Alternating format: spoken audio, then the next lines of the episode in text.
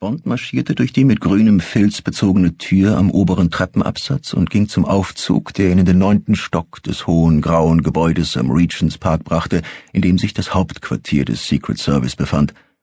Er war mit seinem Ergebnis zufrieden, aber nicht stolz darauf. Sein Abzugsfinger zuckte in seiner Hosentasche, während er überlegte, wie er um diesen letzten Sekundenbruchteil schneller werden konnte, der fehlte, um die Maschine zu schlagen – diese komplizierte Trickkiste, die das Ziel für nur drei Sekunden hochhielt, feuerte mit einer leeren 38er zurück, schoss dabei einen stecknadelkopfgroßen Lichtstrahl auf ihn und machte ein Foto, während er auf der Kreidemarkierung am Boden stand. Seufzend öffneten sich die Fahrstuhltüren und Bond stieg ein. Der Aufzugführer konnte das Kordit an ihm riechen.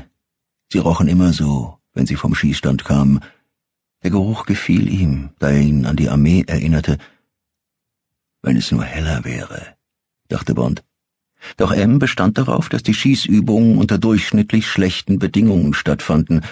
Eine trübe Lampe und ein Ziel, das zurückschoss, waren so nah an einer echten Situation, wie es nur möglich war. Einen Pappkameraden zusammenzuschießen beweist gar nichts, lautete seine knappe Einführung in das Handbuch zur Verteidigung gegen Handfeuerwaffen. Bond stellte sich innerlich auf einen typischen Arbeitstag ein.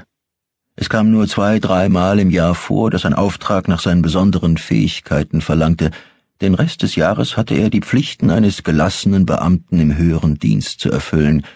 Flexible Arbeitszeiten von ungefähr 10 bis 18 Uhr, eine Mittagspause, die er meistens in der hauseigenen Kantine verbrachte, abends spielte er Karten, manchmal mit ein paar engen Freunden zu Hause, manchmal im Casino, oder er schlief auf recht leidenschaftslose Art mit einer von drei willigen verheirateten Frauen.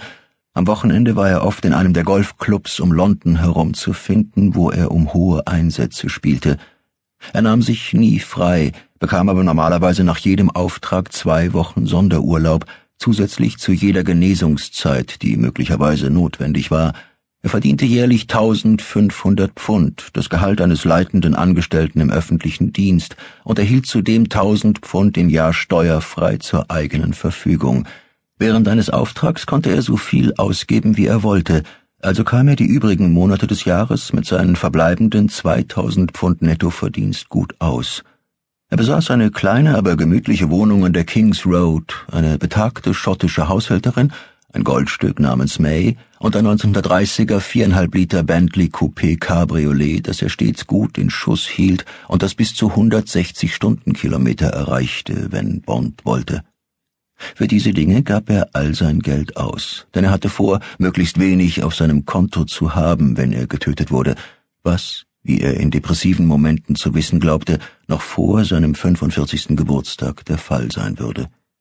Er hatte noch acht Jahre vor sich, bevor er automatisch von der Liste der Doppel-Null-Agenten genommen wurde und einen reinen Schreibtischjob im Hauptquartier bekam, was mindestens noch acht schwierige Aufträge bedeutete, wahrscheinlich eher 16, im Extremfall 24.